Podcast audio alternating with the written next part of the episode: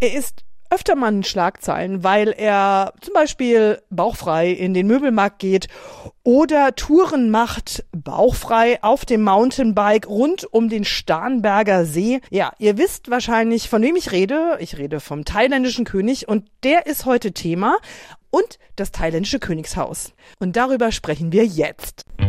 Annelies royale Welt. Es ist äh, auch wirklich ein besonderes Vergnügen.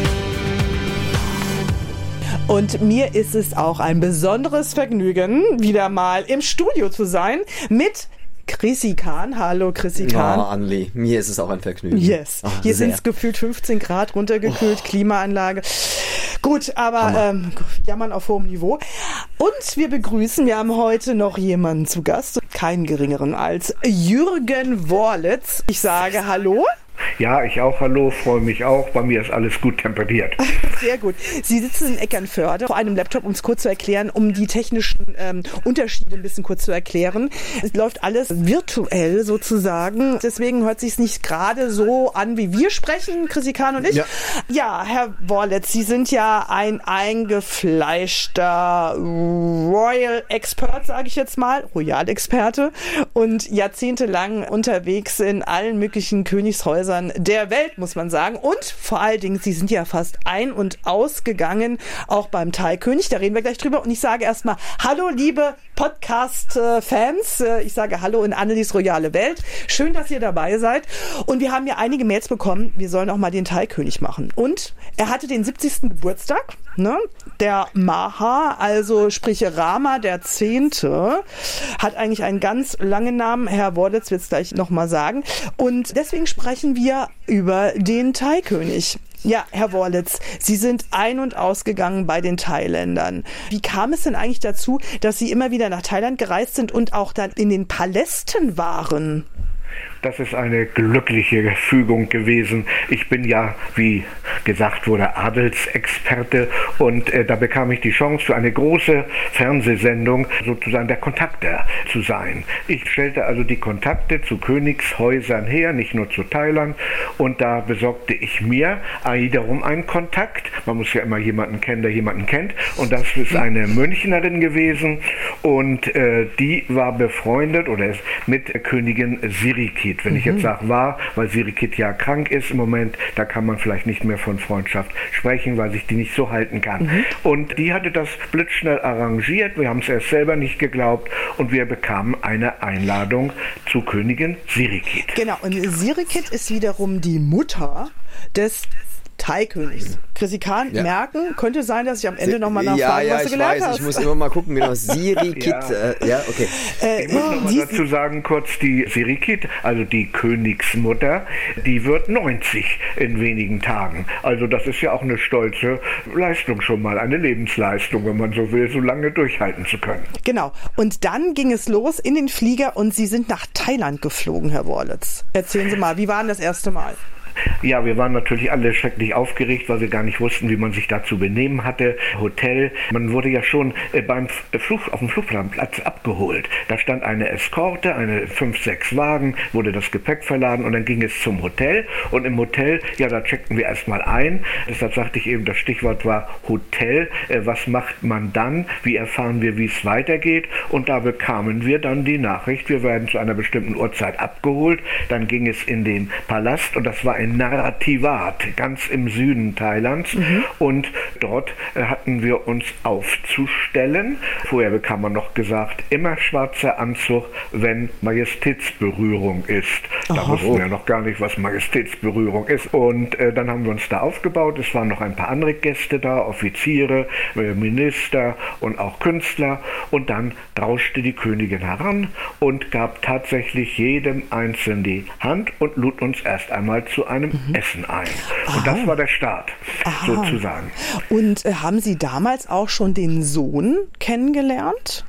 Äh, Da habe ich eine Tochter erstmal kennengelernt, das war die Chulaporn und das war sehr beeindruckend, weil während des Essens mit der Königin, man saß natürlich an verschiedenen Tischen, aber sie saß dann auch an unserem Tisch am nächsten Tag, weil wir da schon wieder eingeladen waren, äh, da wurde gesungen. Das heißt, da traten Sänger auf, da spielte immer eine Kapelle. Und diese Tochter von Königin Sirikit, die hat dann für uns, also für die Gäste und natürlich für die Mutter in erster Linie gesungen.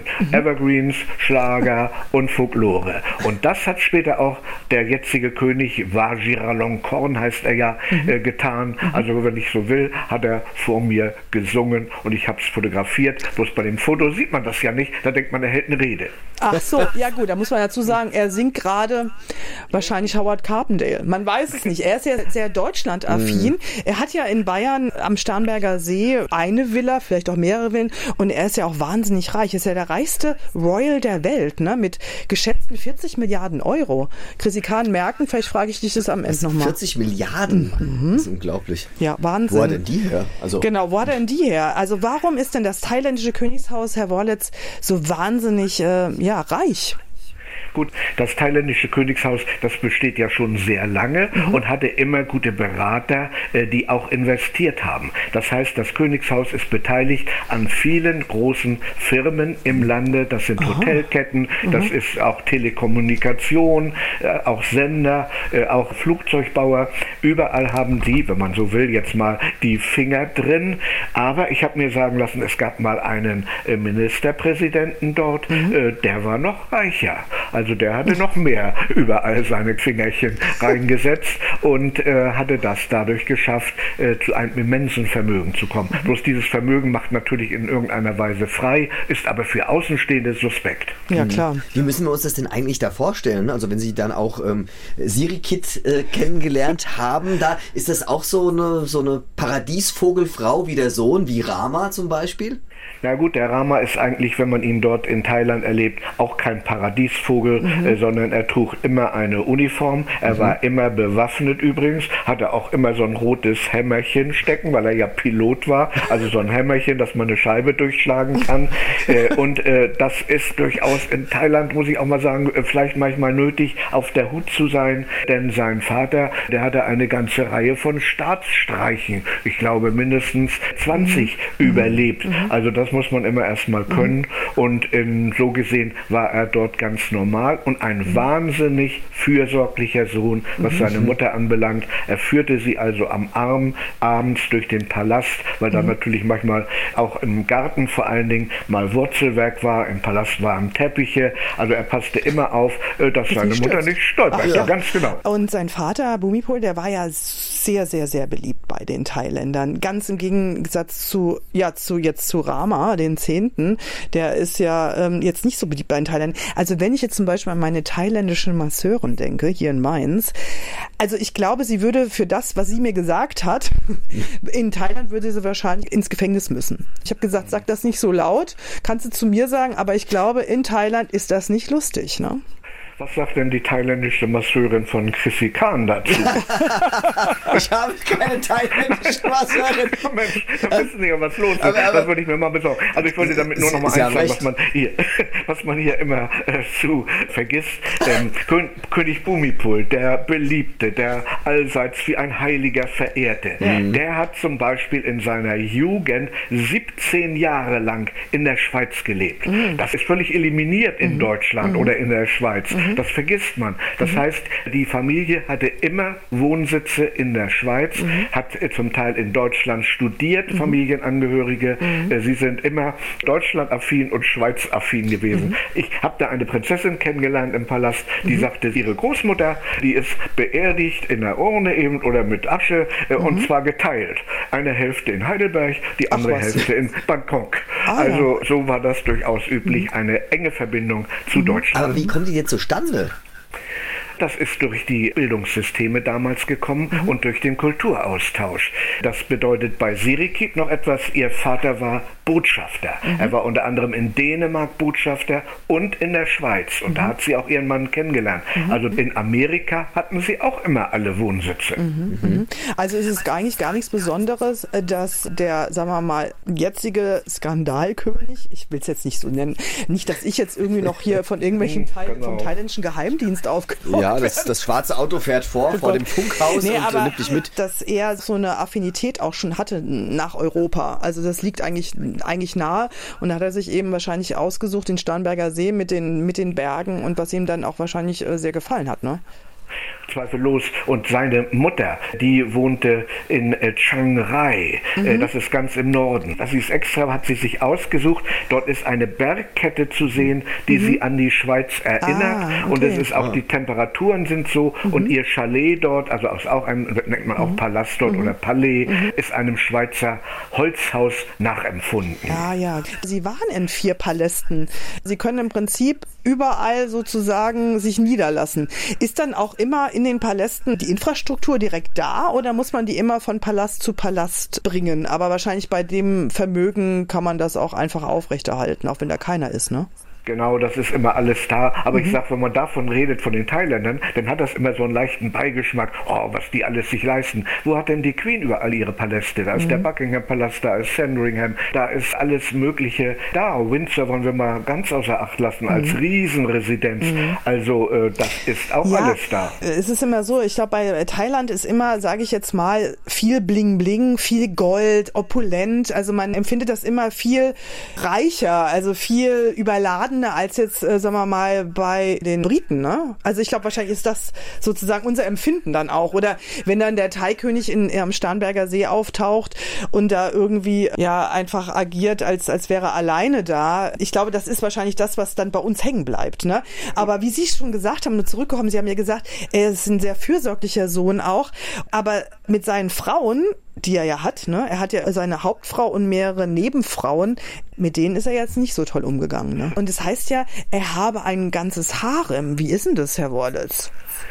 Ich kann dazu nur sagen, das ist eine reine Erfindung der deutschen Boulevardpresse und da mhm. weiß auch jeder, welche Zeitung gemeint ist. Die denken immer, wenn man irgendwo Frauen sieht, dann gehören die alle ihm. Wenn wir gereist sind, dann war immer ein Heer von Krankenschwestern dabei. Mhm. Es gab Hofdamen, die sich auch um die Gäste zu kümmern hatten. Mhm. Es gab Damen in Uniform, die für die Sicherheit da waren. Das waren ohne weiteres da auch schon 20, 25 Damen, die für die Gäste da waren. Das waren aber, oder war leider nicht mein Harem, muss ich denn so sagen, äh, sondern die haben zwar ab und zu mal geguckt, ob bei mir zu viel Schweiß auf der Stirn steht, aber Ach, das was? kam von der Hitze da. Ja. ja. ja, natürlich.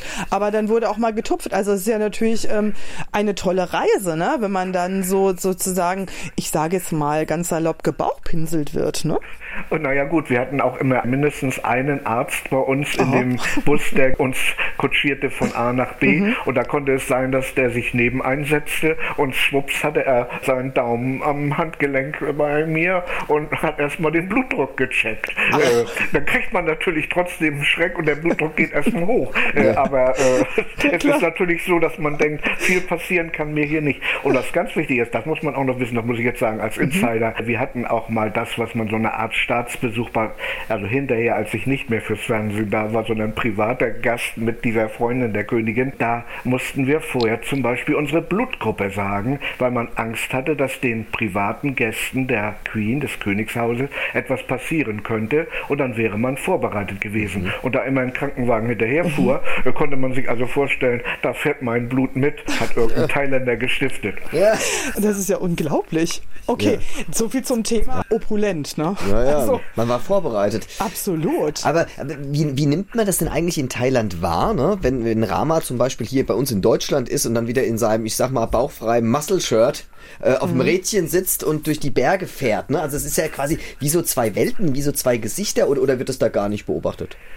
In Thailand klatscht man nicht, das muss man wissen. Äh, da lässt man äh, Menschen in Ruhe, auch untereinander zum Teil. Es ist nicht diese, äh, was wir so haben, dieses äh, alles mal mhm. durchziehen und dann das Internet, sondern man nimmt vieles so mit einer Art äh, stoischen Ruhe äh, wahr und zuckt die Schultern vielleicht. Mhm. Denn in Thailand selber ist der König immer absolut korrekt in super schneeweißer Uniform mit Orden, mit Kordel und wenn man ihn sonst sieht, dann trägt er seine goldene Robe. Bei uns wäre es diese Purpur- oder Hermelin-Anzüge, die die Queen ja auch oder bei der Krönung und so weiter mhm. anhatte. Das ist alles trotzdem sehr ähnlich, nur in Thailand fällt es eben den Touristen anders auf, äh, weil eben die Königsfamilie, nicht nur der Rama, omnipräsent sind, weil überall überlebensgroße Bilder sind, die gold verziert sind sind und es werden dann eben auch dort Blumen abgelegt. Mhm. Aber ich wollte noch sagen, diese goldene Opulenz, die da ist, mhm. äh, die ist zum Teil religiös bedingt, mhm. äh, weil diese ganzen Tempel, die da sind, ebenfalls völlig überladen sind mit goldenen Applikationen. Aber nichtsdestotrotz gibt es ja immer wieder Proteste in Thailand ne, gegen das thailändische Königshaus, die das Königshaus nicht mehr haben wollen. Und da wird ja dann auch öfter auch kurzen Protest gemacht. Also was dagegen zu sagen, ist schwierig. Also die Meinungsfreiheit Freiheit ist da, was das Königshaus betrifft, eingeschränkt. Ne? Ich glaube, dieses Königshaus hat da eine Stellvertreterrolle. Äh, die Proteste richten sich in erster Linie gegen die Militärjunta. In Thailand wird lange gegen eine Militärregierung äh, protestiert, die mhm. das Land in irgendeiner Weise fest im Griff hat und das Königshaus, dem bleibt gar nichts anderes übrig, dem König, die müssen sich mit dieser Junta arrangieren. Und daher sucht man natürlich mhm. nach Ventilen und ähm, daher ist dort eine gespaltene Bevölkerung Bevölkerung, die das ganze System in irgendeiner Weise ändern möchte. Mhm. Und da kriegt der König natürlich eine geballte Ladung mit ab. Aber es gibt Rothemden, es gibt Gelbhemden, mhm. Gelbhemden, die tragen alle gelbe Hemden, mhm. äh, sind die Königsanhänger. Und wenn mhm. Sie die Straßen sehen, äh, die sind voll davon. Mhm. Also da ist eine große Anhängerschar. Bei mhm. uns würde man wieder sagen, die sind alle gekauft. Ich glaube, so viel Geld hat er nun auch nicht. Oh. Aber ich finde das auch immer erstaunlich, also weil man sagt ja immer diese Königshäuser, ne? Und dann, dann haben die dieses Ansehen und die machen ja was für die Leute, also Charity, ne? Mhm. Also es muss den Untertanen gut gehen. Also ich persönlich kann mir das in Thailand gar nicht vorstellen. Ich denke mir immer, das ist so eine äh, Repräsentiermonarchie. Hallo, wir sind einfach da, fertig, ne? Mhm. Äh, ist das auch so, dass da was für diese ja doch auch arme Bevölkerung getan wird. Mhm. Also weitaus mehr als die europäischen Royals, weitaus mehr als die Queen ha. oder Königin Silvia. Mhm. Äh, es war so üblich, als wir da waren, dass sich die gesamte Königsfamilie aufspaltete und Wochen, ja zum Teil monatelang getrennt Provinzen bereiste und dort die Bevölkerung in irgendeiner Weise versorgte. Wenn wir mit Königin Sirikit unterwegs waren, dann saß die von morgens bis abends, wir leider auch, ihr gegenüber, ähm, in einer der tropischen Hitze mhm. und es wurden Leute an sie herangeführt, die mhm. ihre Sorgen äh, darlegen durften. Sie schrieb sich alles auf, auf Zettel mit Filzstift und äh, die Leute bekamen eine Ausbildung, äh, wenn es junge Leute waren und eine wollten eine Ausbildung. Mhm. Äh, sie bekamen Geld zugesteckt. Da war immer ein Koffer mit Geld und jeder von ihnen kriegte einen Umschlag. Äh, sie bekamen medizinische Hilfe. Es war parallel dazu ein Wagen dabei, der Zahnärzte dabei hatte. Ein Wagen dabei, der Augenärzte mhm. dabei hatte und ein Brillenlager dabei hatte. Also die Menschen wurden versorgt und konnten ihre Nöte schildern, die, mhm. die da herangelassen wurden. Und das war wirklich von morgens bis abends, sodass wir aus dem letzten Loch pfiffen. Na gut, Sie hatten hm. ja einen eigenen Arzt. Da mussten Sie sich keine Sorgen machen. Ne? Der, der hat gepfiffen dann, genau.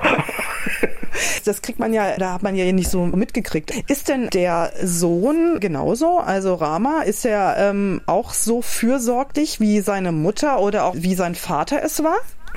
Auf jeden Fall versteht er es nicht, nach außen zu kehren. Mhm. Und daher weiß man es nicht und daher würde ich jetzt auch weder Ja noch Nein sagen. Mhm. Damals ist er auch unterwegs gewesen. Er hat aber oft, und das war damals schon seine Aufgabe, wenn nämlich der König irgendwo im Lande war, die Königin auf der anderen Seite im Lande war, die Schwestern irgendwo waren, dann hatte er in Bangkok die Stellung zu halten. Das heißt, da gab es ja auch mal Botschafter zu vereidigen, da mhm. gab es auch mal irgendein Krankenhaus einzuweihen mhm. äh, und sonstige, dieser übliche Royal royale Kleinkram, mhm. den man so als täglichen Termin betrachtet, mhm. den hatte er zu leisten und das machte er da und das konnte man auch in den Zeitungen sehen. Es war immer irgendwas vom Königshaus da und mhm. er war reichlich präsent damals schon.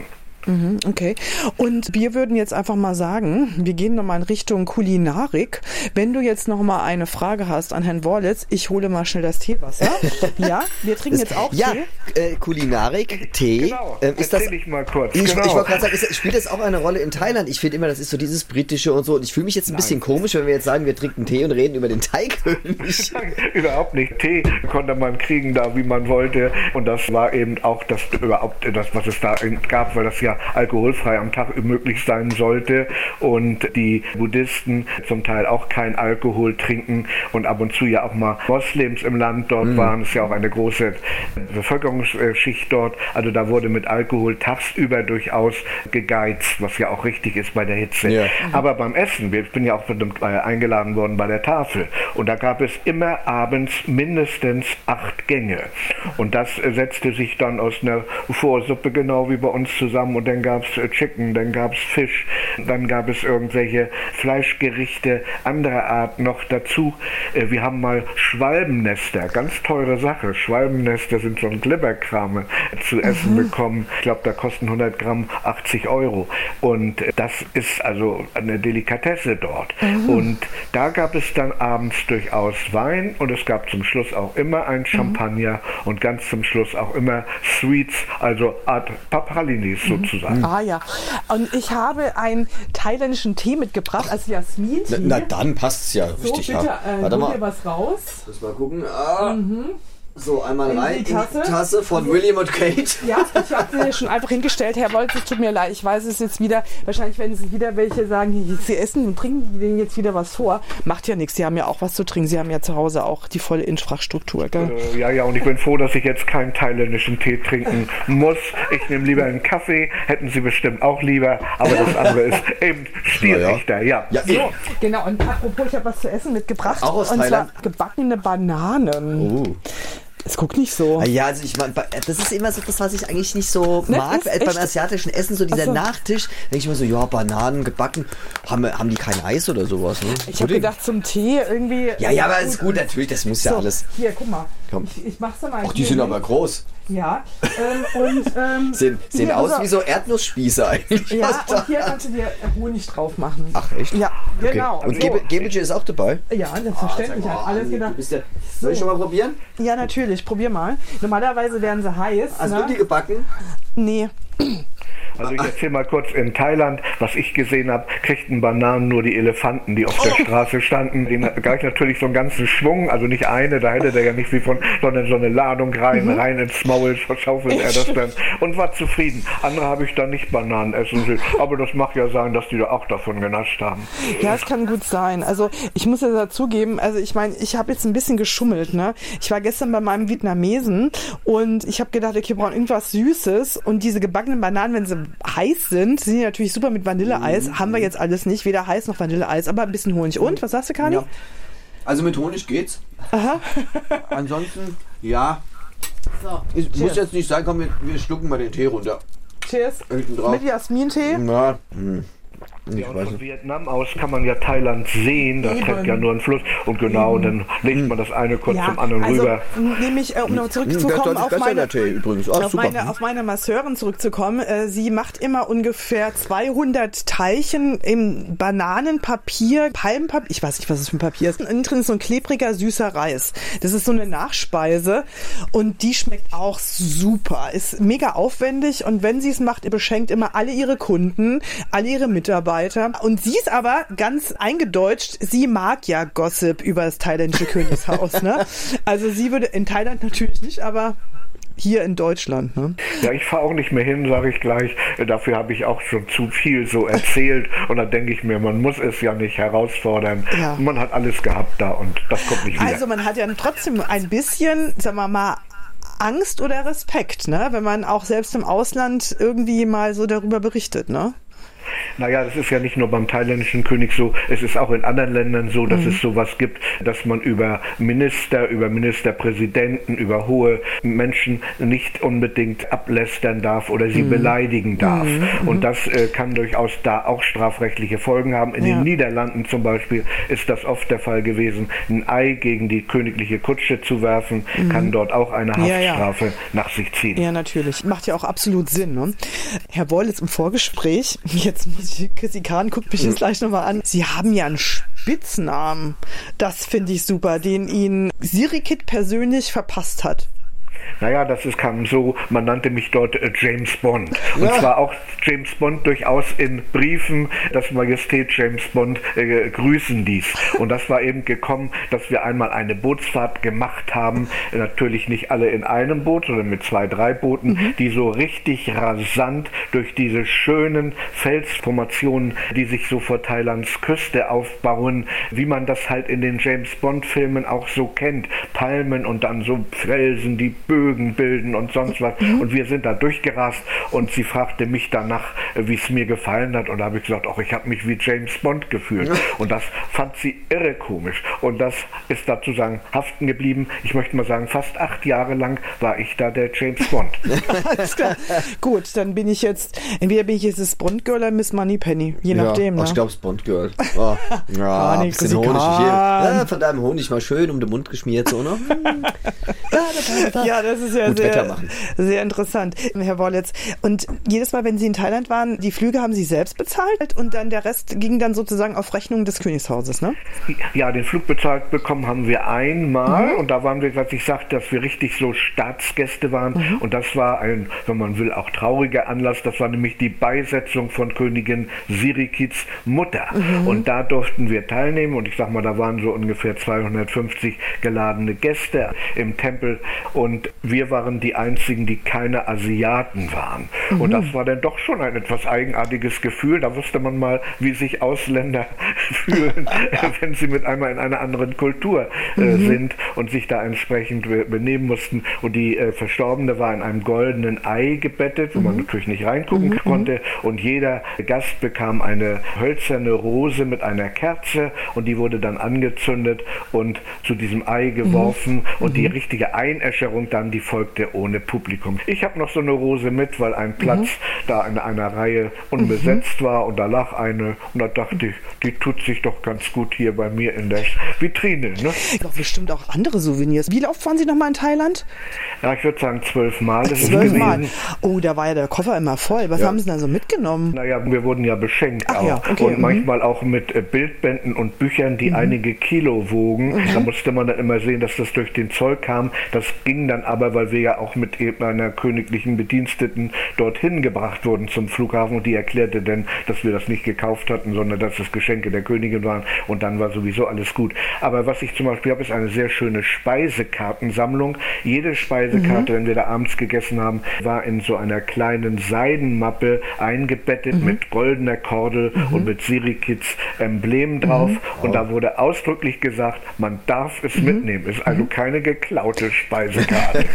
Und äh, war das dann so geschrieben, dass man es lesen konnte oder war das mit, mit der thailändischen Schrift? Also Sie wussten immer, was Sie essen. Das schrift eine äh, Speisekarte auf Englisch Ah, ja. dazu. Okay. Das war immer, immer für die ausländischen Gäste.